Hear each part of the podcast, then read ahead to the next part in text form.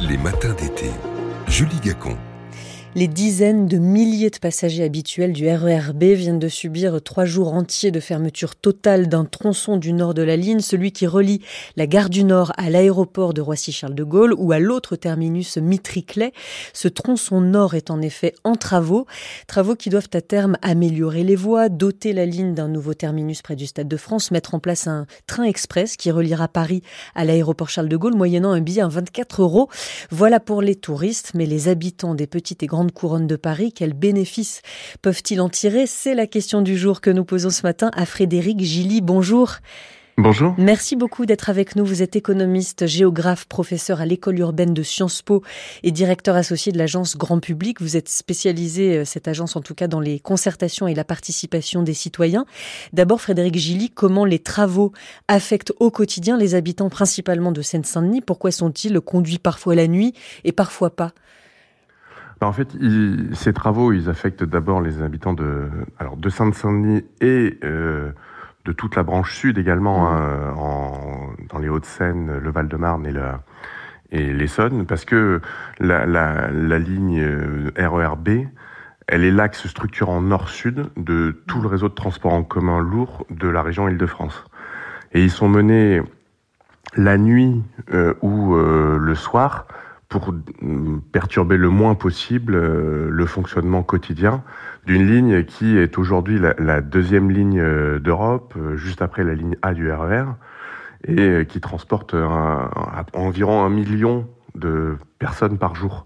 Pendant l'été, il arrive de temps en temps que les coupures soient faites le week-end, voire euh, là une interruption totale pendant trois jours, dont un, lundi travaillé. Hier, Parce que euh, les, les, euh, les, travaux à mener actuellement pour ce que vous avez dit en introduction, hein, la mise en compatibilité pour recevoir les nouvelles lignes, les nouvelles rames modernisées, les travaux de, de jonction entre les différents tronçons de la ligne et là, la,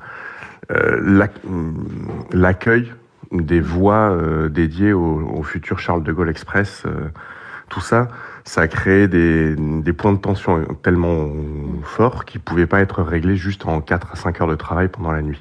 Notamment ce Charles de Gaulle Express, il doit relier Paris à l'aéroport Charles de Gaulle. Donc pour les touristes et les détracteurs disent non seulement que ce n'est pas pour les touristes, mais euh, que, ce ne sera pas pour les habitants de la région, mais pour les touristes et que à l'inverse ça va pénaliser les habitants de la région, mais surtout qu'il ne sera pas viable économiquement. Ce sont, ce sont leurs arguments. Ces lignes de RERB, euh, comment elles ont été pensées à la création du RERB Quel était l'objectif en termes d'aménagement du territoire?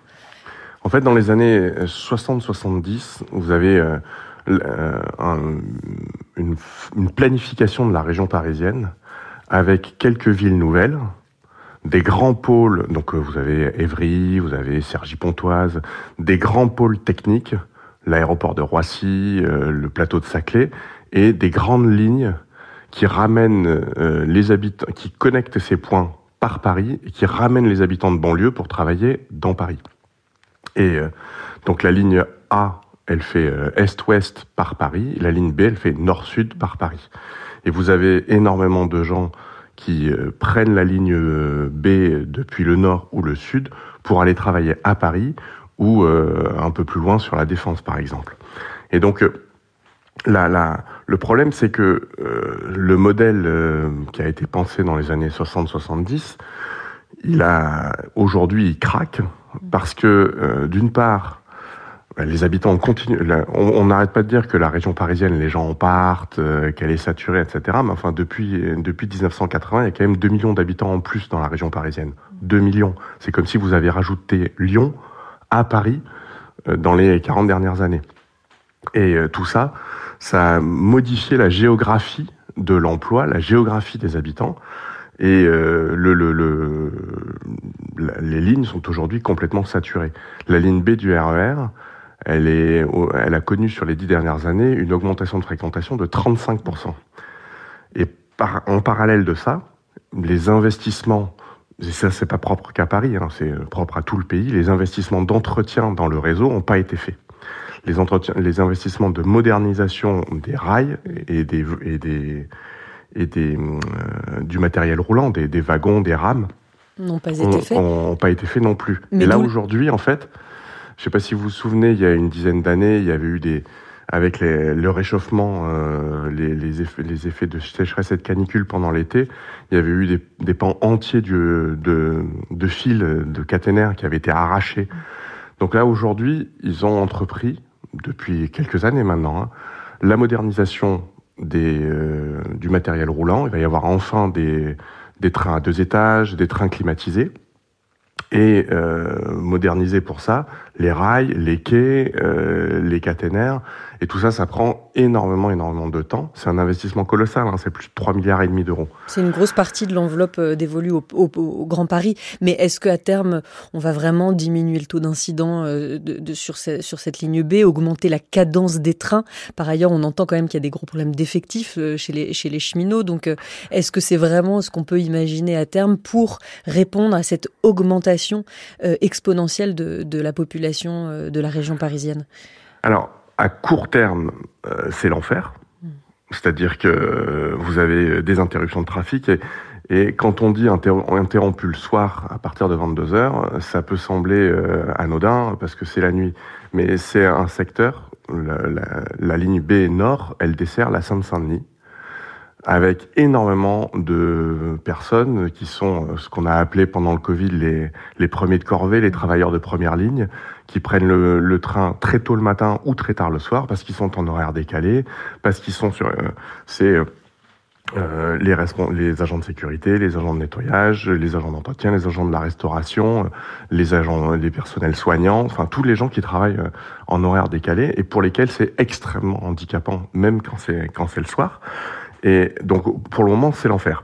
À moyen terme, on peut imaginer que la situation s'améliore. Les trains seront plus réguliers, seront plus confortables, on sera moins serré. Euh, il y aura aussi plus de modularité dans les trajets parce que comme ça va être connecté, c'était un des enjeux des travaux de ce week-end, aux, aux, nouvelles lignes du Grand Paris Express, les lignes 16 et 17. Il va y avoir des possibilités de changement de trajet. Si votre RER e est en panne, vous pouvez aller chercher le Grand Paris Express. Donc tout ça, ça va améliorer la situation.